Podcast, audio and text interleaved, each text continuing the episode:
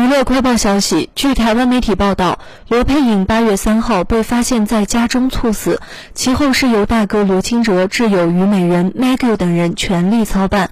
十五号在台北市第一殡仪馆安顺厅举行告别式。罗佩颖的告别式会场被白色鲜花布满，非常高雅庄重。